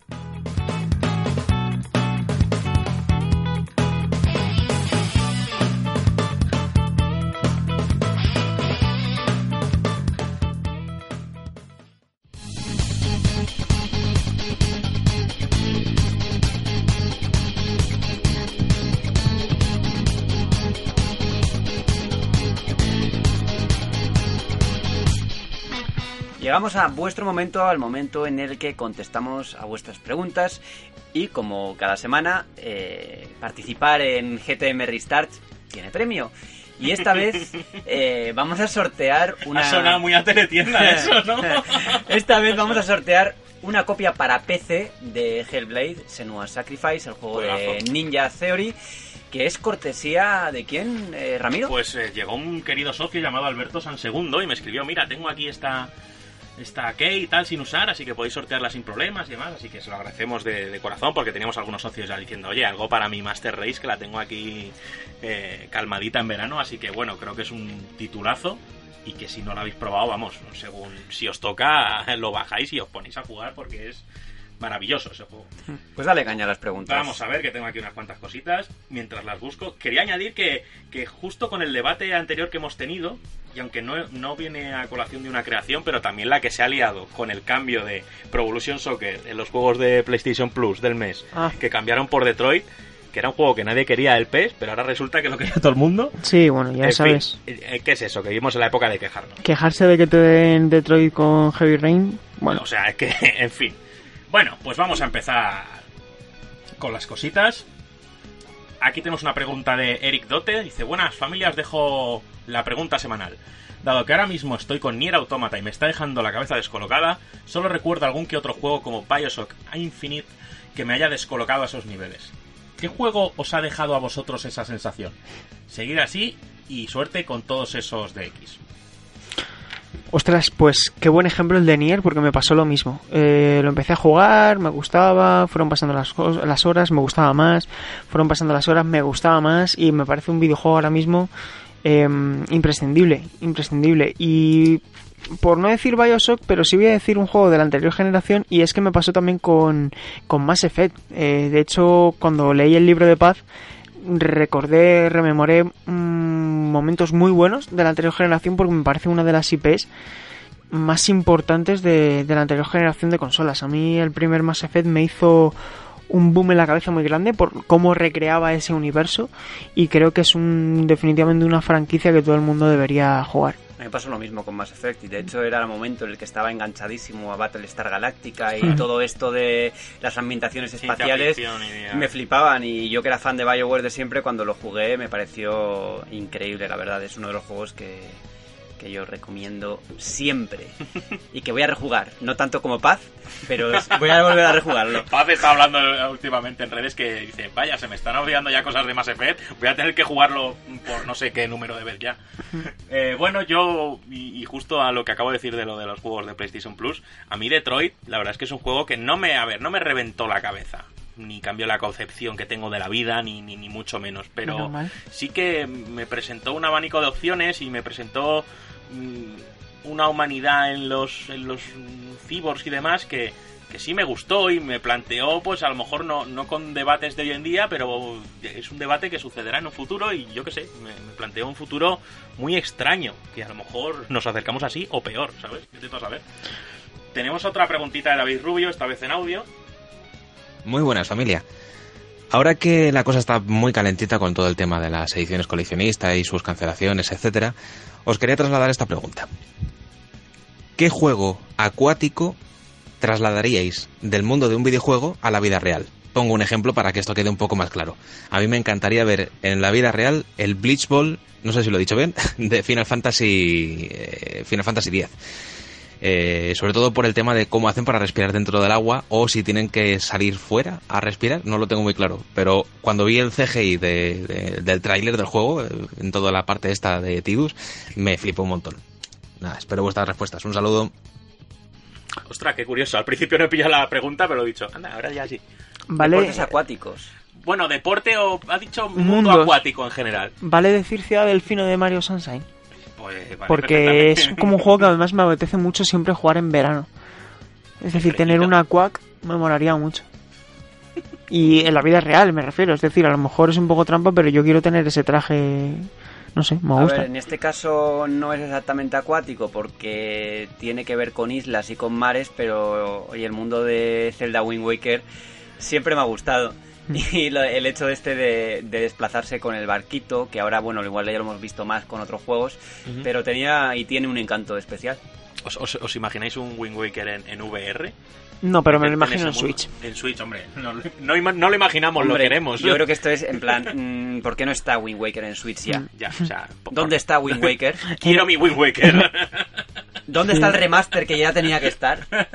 pues yo voy a, de, de- de- de este, de este mundo acuático, voy a decir que me gustaría tener mi traje azul y mis botas de, de hierro para sumergirme en el agua como hacíamos en Zelda Y en o, Ocarina. Y en Bioshock. No sé yo si me gustaría mucho ese mundo acuático, ¿eh? Eh, pero bueno, bueno. tiene también su, su encanto decadente. O, o incluso tener eh, poder nadar como los Zora y demás, como hemos visto en el Breath of the Wild. Entonces, eh, Eso sería un desplazarse puntazo, como eh. un delfín Sí, por los mares molaría mucho. Sí, tío. molaría mucho. Así que bueno, seguimos por aquí una pristina, una, una pristina, una pregunta de Cristina Méndez. Mi pregunta está relacionada con la labor del redactor. Aquí me quedo fuera. Hace tiempo que siento curiosidad sobre cómo es trabajar de redactor en varias revistas. Es decir, cuando tienes que analizar un juego para un medio, ¿haces lo mismo para otro? ¿O si lo analizas para uno, es solo para ese medio? ¿Y si te proponen un mismo tipo de artículo en dos medios distintos? Esto ya... eh, ¿Puedo todo- responder yo? Hombre, Eh, voy a responder yo. Yo antes de estar en la circunstancia en la que estoy ahora, que puedo, digamos, vivir solo de- del trabajo diario, me refiero en un medio que hago en PlayStation, tuve ese escenario donde trabajaba para, para diferentes medios y a veces se te daba la circunstancia en la que eh, podías tener eh, ese escenario, ¿no? Donde podías analizar un juego para varios sitios o te lo ofrecían primero en un sitio y luego te venían de la otra web donde trabajabas y te decían, ¿me lo puedes analizar? Yo personalmente nunca hablo por mí, ¿eh? Nunca. Eh, si tenía que imaginaros, vamos a poner un ejemplo. El. Yo qué sé, el último. El último Pokémon, El da último igual. Mario Sí. que salga, ¿vale? Por poner un ejemplo. Y me dicen aquí, ¿puedes analizarlo? Sí, me pongo con él. Y luego te viene otro medio y te dice, ¿lo analizas? Pues yo personalmente eso no lo haría por dos motivos. El primero es porque el código inicial, el, el material inicial que te han ofrecido para ese trabajo es para que lo desempeñes en ese sitio. Por lo tanto, si tú estás analizando ese videojuego en el otro lugar, con un producto que ya del que ya dispones, creo que estás haciendo un uso a lo mejor des, es que no sé si es desleal o, no sé, pero yo no me sentiría a gusto conmigo mismo haciendo eh, sacando provecho de un material en un medio distinto al que te lo ha ofrecido inicialmente. Por mucho que te lo ofrezcan dos veces o tengas dos códigos o tengas dos, dos códigos o dos lo que sea. Pero eh, por ejemplo, tengo sé compañeros que a lo mejor han tenido que ir a un evento y lo han cubierto para dos medios, pero claro, es que a mí me resultaría muy raro y hablo por mí. Imagínate que tengo que ir a cubrir el evento del nuevo juego de baloncesto y lo cubro para un sitio y hago la crónica también para otro sitio. Es como ¿qué haces? ¿Escribes dos veces lo mismo? ¿Escribes...?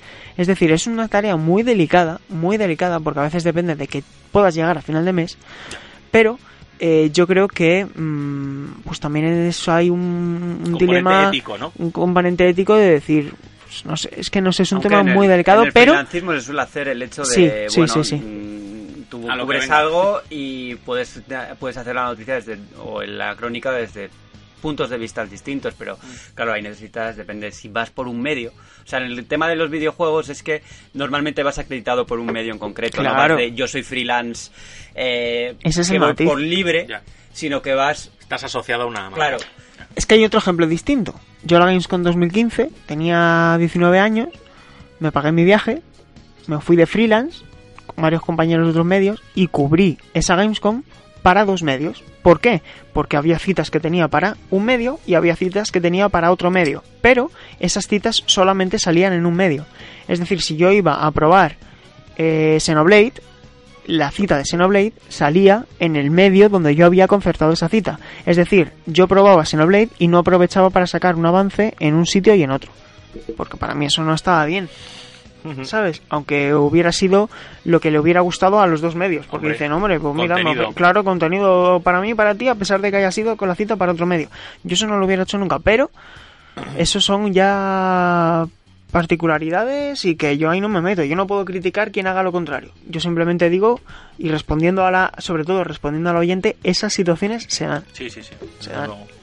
No sé si Borja quieres añadir algo a lo que ha dicho Sergio. no, no, todo yo- dicho, yo ¿no? todo dicho. Vale, pues vamos con Egoid que nos pregunta eh, ¿qué apartado suele predominar en vuestros juegos favoritos? Es decir, gameplay, historia, buena música, progresión del personaje. Yo me quedo con el gameplay de taca y a jugar. Yo creo que una combinación de todo, depende del juego y depende de muchas cosas. No sé, no tengo un apartado ahí que diga, "Mm, me gusta, quiero que esto tenga buen gameplay y ya está. No, no. Yo suelo premiar la narrativa y, y un apartado artístico. Es decir, no un apartado artístico que sea unos muy buenos gráficos. Me refiero a apartado artístico. Puede ser muy simple, pero acertado. Hmm. Yo me suelo quedar con eso. Depende de depende De del la hora, género. sí, claro. Es que Depende depende de muchas género. cosas, pero Y por cierto, un matiz respecto a lo de antes. se está quedando aquí. Sí, no, no, porque quiero dar, una respuesta, quiero dar una respuesta eh, eh, completa y sobre todo que no dé lugar a males entendidos. Otra circunstancia distinta es que, por ejemplo, que esto también- pe- personalmente sí que se me ha, eh, sí que me ha sucedido algo parecido, y es que eh, tengas la oportunidad de hacer una entrevista a una persona. Claro, eh, esto le ha pasado a compañeros que vayan a hacer una entrevista a una persona y tengan cita doble. ¿No? Es decir, que hagan la cita para un medio Y para otro, y para otro. Si la entrevista es diferente, no hay problema. para mí no hay ningún problema. Claro. Es decir, imagínate que eh, Borja va a hacer una cita para el medio donde trabaja, eh, hace la entrevista a, yo que sé, a quien sea, a Miyamoto, ¿vale? Ojalá. Y eh, cuando termina esa entrevista para ese medio, luego a continuación hace la entrevista para otro medio. Para mí eso no hay ningún problema, porque tú en el momento en que terminas de hacer el trabajo que te ha mandado ese medio inicial, Y si, si luego haces... con la línea editorial. Claro, quiero son- decirte, y si tienes cita para los dos medios, porque ahí está el matiz, se te puede dar la circunstancia de que hagas la entre- de que tengas entre, para hacer entrevista con dos citas. Sí, sí, sí. sí. Es decir, con la cita del medio 1 y con la cita del medio 2. Eso no es ningún problema porque al fin y al cabo tú estás haciendo el trabajo para el medio 1 y el trabajo para el medio 2. Y eso también es importante recalcar. Claro, no es como el caso del juego, que tú tengas un código y a través de ese código hagas análisis para dos, Lo tres. Claro, a- eso para mí no es, no es legítimo. Ya. Pero al final, si son dos entrevistas diferentes, con en fin, por no ser redundante, pero quería dar la apunte. respuesta más completa posible. Muy bien, vamos ahora con Diego Fernández, que nos manda un audio. Hola amigos y amigas de GTM, soy Diego Fernández y esta es mi pregunta para participar por el Hellblade de PC. Actualmente Final Fantasy VII Remake se anuncia para PlayStation 4, pero he escuchado que en algún momento se anunció como Juégalo primero en PlayStation 4, por lo que se podía deducir que sería una exclusiva temporal. Aunque también podría ser que después pasara a ser de la futura, llamémosla PlayStation 5. En fin, mi pregunta es, ¿saldrá en otras plataformas? Y en concreto, ¿saldrá en PC? ¿Se sabe algo al respecto? Y si no se sabe nada, ¿creéis que ocurrirá o qué creéis que ocurrirá con Final Fantasy VII Remake? ¿Será una exclusiva durante mucho tiempo o, hay pensamiento? ¿Creéis que tienen pensamiento de, de salir en más plataformas? Un saludo. Qué buena pregunta. ¿Tú qué opinas, Borja? Porque yo, por ejemplo, por no esto, creo que el caso de Judgment es el típico ejemplo de exclusiva temporal de Sony que al Sí. final termina saliendo en otra En PC, plataforma. PC. Y yo tengo la sensación de que Final Fantasy VII Remake, cuando esté completo, es decir, que durante este periodo de lanzamiento periódico, sí que va a ser solamente en plataforma de Sony, pero cuando esté ya la edición completa con todo, cuando tú puedas ir a la tienda a comprar el disco, como ha pasado con Kingdom Hearts, que tú puedes comprar el... Bueno, la colección no, pero Kingdom Hearts 3 sí que ha terminado saliendo en la plataforma de Microsoft, yo creo que aquí puede suceder algo parecido, que cuando estén, pongámonos en el escenario de que Final Fantasy VII finalmente son tres títulos, como pasó con Final Fantasy XIII, que cuando haya una edición, digamos, completa con todo, sí que pueda ver la luz en, en Xbox One. De hecho, me alegraría, porque creo que este juego debe disfrutarlo la mayor gente posible. Bueno, en Xbox One creo que no, porque... No, no, no, bueno, no somos no entendidos. No sé, yo no estoy tan seguro de que se esperen hasta la, hasta la última entrega para lanzar un recopilatorio en consolas Microsoft. Es posible que, la, que al final la exclusiva sea más corta, porque es que hoy, hoy en día realmente no hay mucha... No, no hay muchas razones para sacar el juego solamente en, en PlayStation 5, ¿no? O sea, PlayStation 4 es algo que no- yo daba por hecho que iba a salir en Xbox One a la, a la vez y no va a ser así finalmente. Pero no sé habrá que esperar. Yo tengo ahí mis dudas de si va a ser después o si va a tardar menos en llegar Pero tú lo ves. Pero tú lo ves en- convenimos, sí. convenimos en una cosa. yo lo veo en Xbox Convenimos en una cosa, y es que terminará pasando. yo creo que sí Yo también. Sí, porque tenemos el caso, el, el 15 sucedió tal cual, ¿no? O sea, bueno el 15 salió salió del de- lanzamiento, perdona. Sí, se- lo No que fue- pasa es que el tema del 15 es que Versus 13, cuando era Versus 13 era una exclusiva de PlayStation 3 Sí, luego ya y lo- cuando se reanunció ya estaba confirmado para, para Xbox One desde el día 1. Eso Ah. es, exactamente. Vale, pues bueno, ojalá os llegue a PC, chavales. Ahora tenemos una de Juanma por aquí, una preguntita. Muy buenas a todos. Esta semana quería preguntaros cuál es vuestra canción de ending o de final de juego favorita. Yo en mi caso sería eh, Call into the Night de Metal Gear Solid Portable Ops. Es un poco desconocida, pero vamos, yo en su momento me impactó muchísimo, me metí mucho en la historia del juego y de- vamos, cada vez que la escucho revivo el final y la verdad es que es una gozada. Pero bueno, un abrazo, sois los mejores. Chao. Ostras, justo iba a decir de, yo. de ending me he quedado ahí pillado. No sé, voy a buscar el nombre que creo de una, pero. A mí me va a disculpar el oyente, bueno, todos los oyentes porque no me acuerdo del nombre, pero la de Metal Gear Solid 4. No la recuerdo. Yo una tampoco, vez, a- Metal Gear Solid 4 jugué una única vez. La película. Sí. No, no, sí, sí. Sí, creo que me puede llegar a sonar la que me estás comentando, pero no le pongo nombre ni nada. Pero sí, acompañaba bastante. Pero qué parte del final, claro, bueno, en fin, no lo vamos a comentar. Pero sí, ok, te lo compro. Yo no de- quiero de- de ending- hacer spoilers. Yo de Ending es que ahora mismo no me viene a la cabeza nada. Yo sé que una hace poco que he escuchado y que la verdad es que vuelvo a escuchar muchas veces. No es de Ending, es de, de Days Gone. Y es una canción que se llama Soldier's Eyes, Ojos de Soldado. Y que bueno, es un acústico simple con una guitarrita y un señor cantando. Y que bueno, me mola esa canción que previamente la había escuchado ya en Hijos de la Anarquía.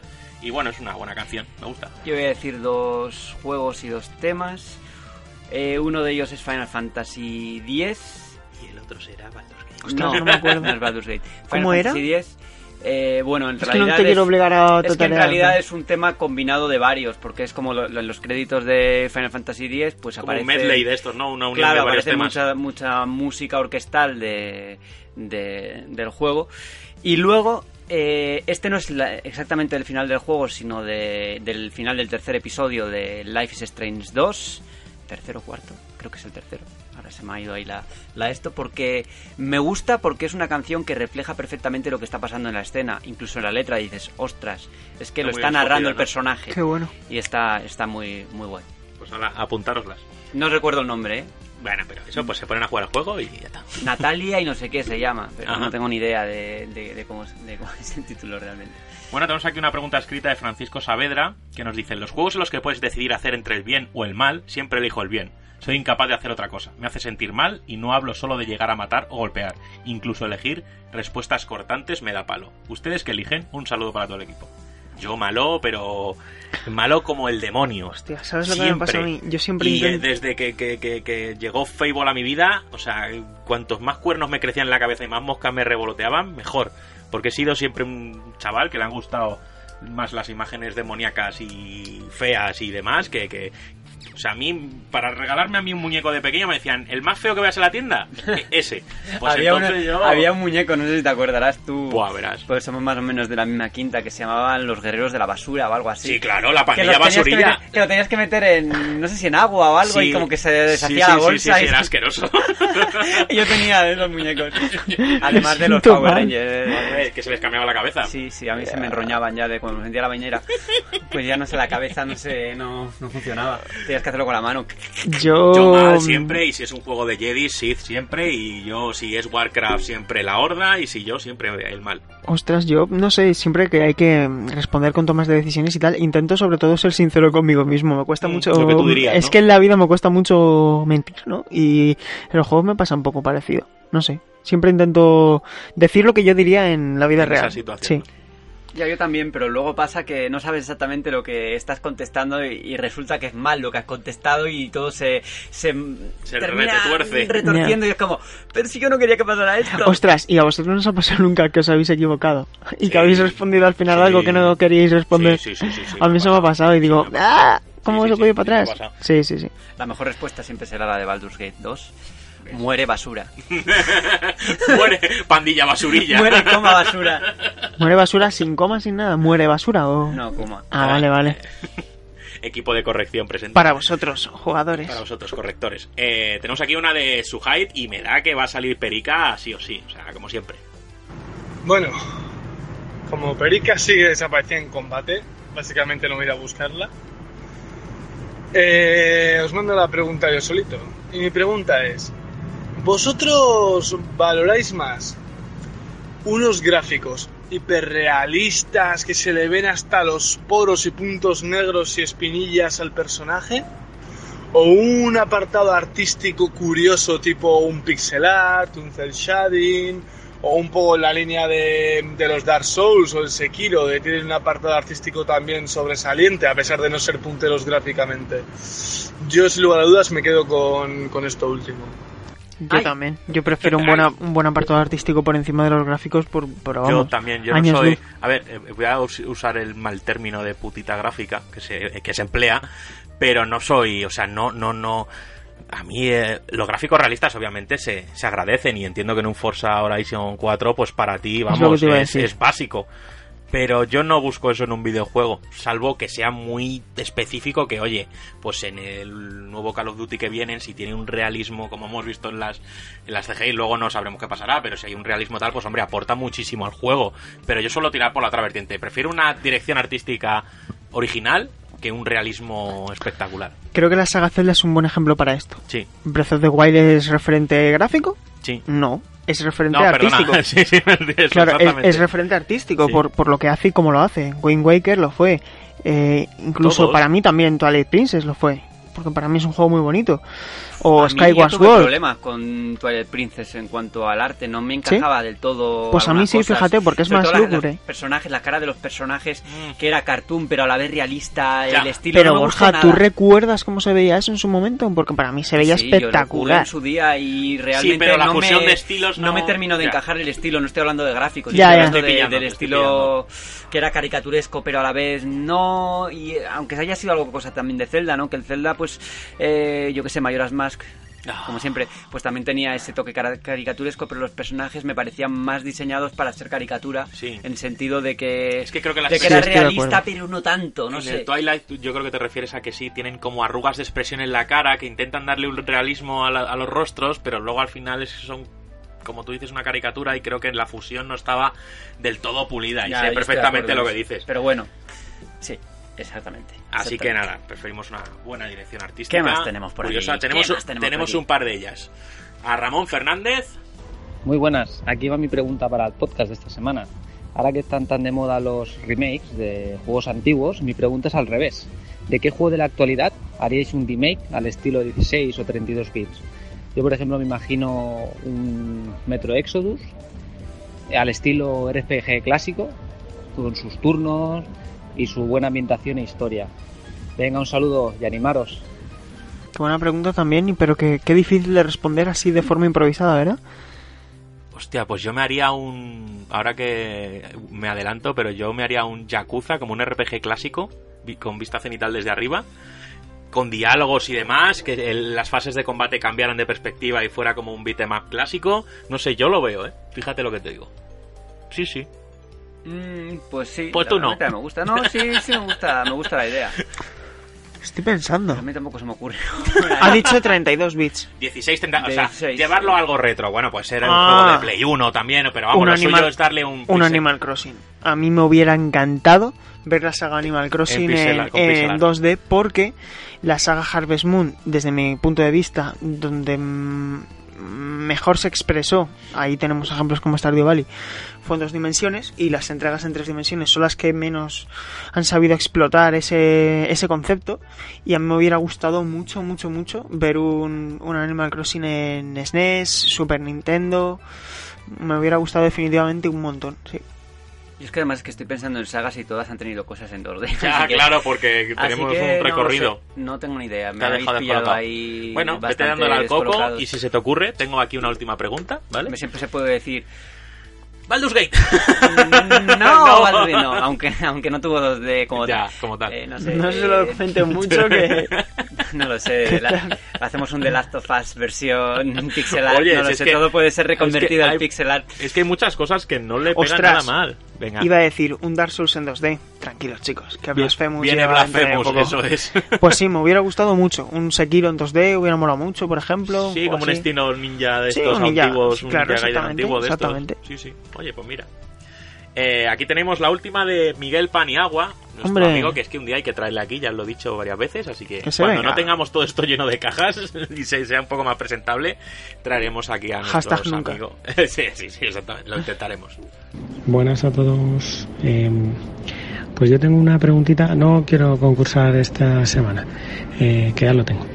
Eh, pero tengo una preguntita. ¿Vosotros creéis factible una remasterización eh, barra adaptación barra lo que queráis del Zelda Wind Waker?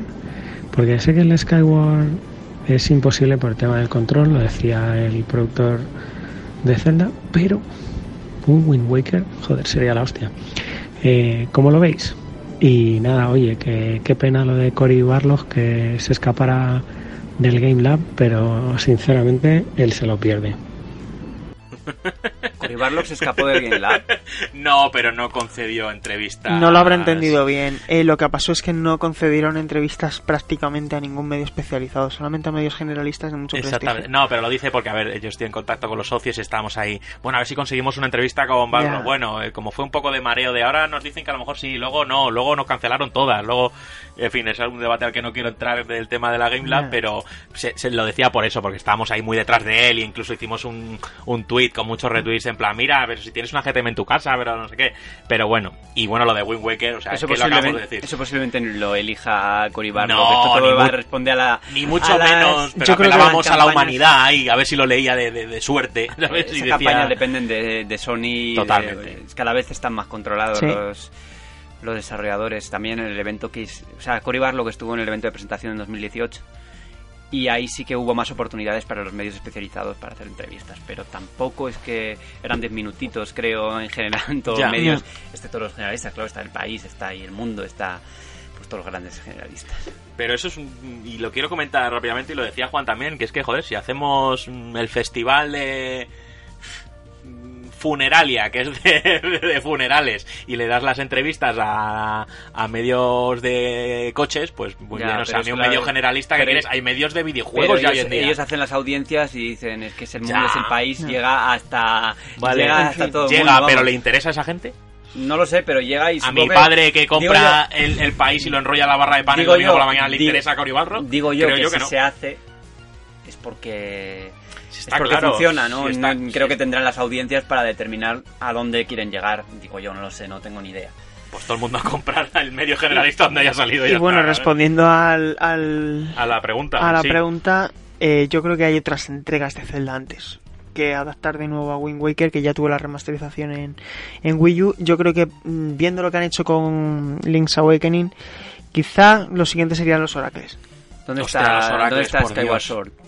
Skyward Sword. Skyward Ah, Sword. pues- Hace poco dijeron que... Yo apostaba por eso, escribí un artículo de hecho. Hace poco dijeron que eh, era difícil porque no Sí, querían adaptar el control No te lo de los- creas, no te lo creas. Eso se puede adaptar perfectamente. Claro que se puede adaptar perfectamente. O sea, haces como un, com- un sistema de combate, pues estilo más ocarina o como los Y otros, si que lo no, hagas con y los si no botones. haces igual compatibles igual en no los Joy-Con.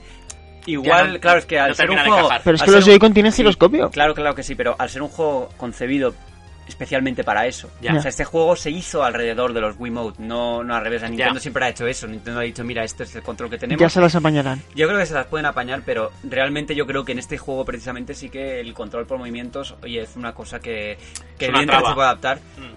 pero que claro, si estás jugando así eh, con la consola, Con la bueno, portátil. estoy haciendo el gesto pero no me veis, eh, en la cama con la en modo portátil, pues es otra, otro concepto que tiene que cambiarlo, ¿no? Pero yo apuesto que en Es algún momento complicado, yo llegará. creo que antes que ese juego vayan a ir muchos otros y bueno, Wind Waker está ahí, los Eiji- los Aegis, como dices, All Seasons de Capcom, que me parece de la Game Boy Color de lo mejorcito que se ha hecho.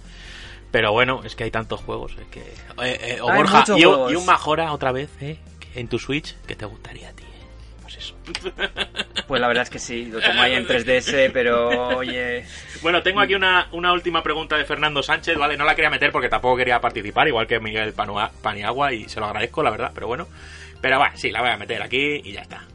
Hola familia, mi pregunta es la siguiente. ¿Qué os parece la polémica que ha habido con las ediciones coleccionistas de... No, es coña. Eh, vista la buena acogida que ha tenido el DX y eh, aunque está todavía todo muy en caliente, pero bueno, si teníais pensado a futuro mm, hacer algo, algo parecido con otra saga de tanto renombre como Final Fantasy. Un abrazo. ¡Un secreto! Sí, son secretos. Qué cabrón, al principio digo, otra de coleccionistas. Hombre, ideas todas las del mundo, yo creo. Pero bueno, tenemos que centrarnos. El de X no significa que ya se haya terminado, es decir, empieza, aunque parezca mentira, su andadura. Ahora lo, han lo están recibiendo los backers a día de hoy, pero bueno, esto hay que acercarlo al mayor público posible. Primero a los socios de la revista y luego al público en general. Y bueno, creo que a, Hay que al le queda todavía, acaba de empezar su andadura. Claro, claro, lo que no vamos a hacer es proyectos a tutiplén de DX No, no, porque no, no, la no. gente se cansa Exactamente. porque es un esfuerzo grande Sí, sí, y sí, por sí, muchos sí, sí. motivos. No, no tenemos planes de hacerlo yo- yo creo que esa como es la algo, palabra. mm, No, no, habitual, No, no, no. Yo creo que esa es la palabra. Tiene que haber un motivo. Y tiene que haber un tiene que ser motivo algo especial. y tiene que ser algo en lo que todo el equipo yo creo que se sienta comprometido porque al final lo escribe una persona pero eh, hay- muchas personas trabajando detrás del proyecto y, y yo creo que es algo que es cuando se haga, si se hace, que yo no soy la persona que elige eso, pero si se hace yo creo que tenemos que hacerlo con la misma conciencia y, y certeza y convencimiento que hicimos este. Sí, pero es eso, o sea, es algo que llegará algún día, sí, pero bueno, creo que ahora no es el momento, tenemos que darle mucho recorrido a este y cuando estemos preparados, listos y, y con las fuerzas y veamos que una misma temática, idea, juego, saga o lo que sea cobra mucha fuerza y decimos, oye, creo que esto se ha ganado ya, que hagamos un esfuerzo extra y que hagamos, intentemos hacer tal, pues se hará como no, pero bueno, que, que si ideas no nos faltan, si además estamos cada dos por tres discutiendo en el chat de reacción, oye, y si hacemos esto ahora, oye, y, y si hacemos un recopilatorio de esto, oye, y si cogemos este GTM2 y lo remaqueamos y lo hacemos más gordo, si es que ideas tenemos muchas, pero claro, nos faltan medios y tiempo, la verdad que siempre nos pasa lo mismo. Sí, siempre que haya un proyecto interesante que se pueda hacer, pues lo miraremos, pero Todos. Así que nada, yo como últimamente estábamos haciendo, voy a hacer un sorteo numérico. Tengo ocho preguntas que son los que han querido concursar, así que aquí mediante una aplicación, eh, un número al azar, del 1 al 8. Así que vamos a ver. Y que lo lea si quiere Sergio. Número 7. El número 7 para Suhait. Pues mira, ha ganado algo Zucho, el desgraciado. Así que bueno. nunca había que- ganado nada. Porque Sí, alguna siempre cosita más. Sí, siempre participa. Pero vamos, así que además yo creo que le viene bien esta, esta victoria porque ha tenido un- unos días chungos. Así que le mando mucho ánimo. Un abrazo. Y enhorabuena por haber ganado el premio y que lo disfrutes, la verdad. Y ahora vamos a la sección que todos estábamos deseando, que es la de ¿a qué estamos jugando? Oh, me interesa. En sobrar. Yo la verdad es que esta semana he jugado a poco, pero tengo que decirlo ya. Oficialmente he acabado Final Fantasy XV. ¡Bravo! Eso es, eso es. Tras muchos... eh, tras mucho, la he dejado varias veces, he vuelto a retomarlo y al final pues he ido a tope y ya me lo acabo por fin. Valoración general. Valoración general, tiene cosas increíbles y cosas ultra cutres. deleznables. Me ha gustado, me ha gustado, En- pero... en general, sí, ¿no? Sí, con un buen final, el final me ha, me ha molado mucho, pero sí que veo un juego que tiene muchos problemas, que a pesar de que es brillante en algunas cosas, en otras es justo lo contrario. Exacto. Y por ejemplo, el mismo sistema de combate no me ha llegado a hacer clic en ningún momento, me ha gustado moderadamente en algún punto, pero siempre es igual, eh, a veces muy caótico, que no sabes lo que está pasando de la de, lo- de la de monstruos que hay. Mm, Me, me ponía muy nervioso, sobre todo cuando estabas en modo agonía, que es cuando te están medio matando y en plan quiero que me resucitéis ya de una puñetera vez y tus compañeros están A por uvas, están a por uvas, ¿no? Y O sea, no viene- vienen ecos de, de, de- de Donald, ¿no? En el Kingdom Hearts, ¿no? Cúrame de una puta. sí, exa- exactamente. Y eso, un juego con sombras, un juego con luces, que me ha gustado, pero que creo que con que si no hubiera arrastrado todo eso que arrastró, toda esa mochila, pues hubiese sido un juego mejor. Sergio. Pues he estado jugando a eh, bastante, de hecho, a Crash eh, Team Racing Nitro Fuel. Ya tengo el 100%. Ay, Dios, es verdad, y con pantallazo. Y, Madre mía. eh, Y además con un tigretón ahí bueno. Claro, tío, pura, pura tope. Toda la vida. Y ahora estoy inmerso en el análisis de Dragon Quest Builders 2, que me está pareciendo una pasada y hasta aquí puedo leer, porque estoy con embargo. Ah, pues embargado estás. Eh, yo si quieres cuenta aquí todo el mundo tú lo que me has contado, que no, que broma. Eh, yo estoy con Judgment. Ponemos pi, pi, pi, todo pi, pi, pi. Yo estoy con Judgment. Eh, me está gustando, o sea, yo necesitaba este juego para meterme en el mundo de... De Pierre Taki. De, de Pierre Ta- ah, sí, de Yakuza, ¿no? Porque siempre tenía esa barrera idiomática que yo al fin no compre... comprendía en líneas generales los diálogos, pero me faltaban cositas y expresiones que creo que no tal.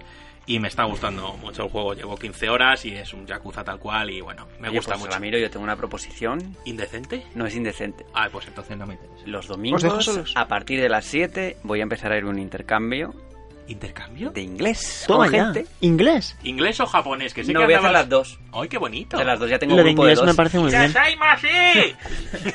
Esto es algo que he hecho, he hecho mucho en San Sebastián y tal. Y ya quería, pues eso, que me viene muy bien. Y me Para además practicar el esa mapa, moto. sobre todo el que lo inglés, tendrás el más inglés es olvidado. esencial, sobre todo. Hablarlo, sí, sí, practicarlo, escucharlo. No solo hablarlo, escucharlo. Que parece ser que el oído también se te va haciendo y se te va... ¿Cuándo empiezas? Pues pensaba ir este domingo, pero finalmente será cuando vuelva de vacaciones. A mí Bueno. me dan la nota al 19 del examen que hice. Sí, vas a sacar Bueno, un Un 10, sobresaliente. un 11 de 10. Sí, Muy- exactamente. muy si le vas a, si le el vas a corregir muy tú al, al profesor los exámenes, cabrón. No. Pues nada más, hasta aquí Nada más, hemos hasta llegado. aquí el podcast de hoy, chicos. Arigatou gozaimasu.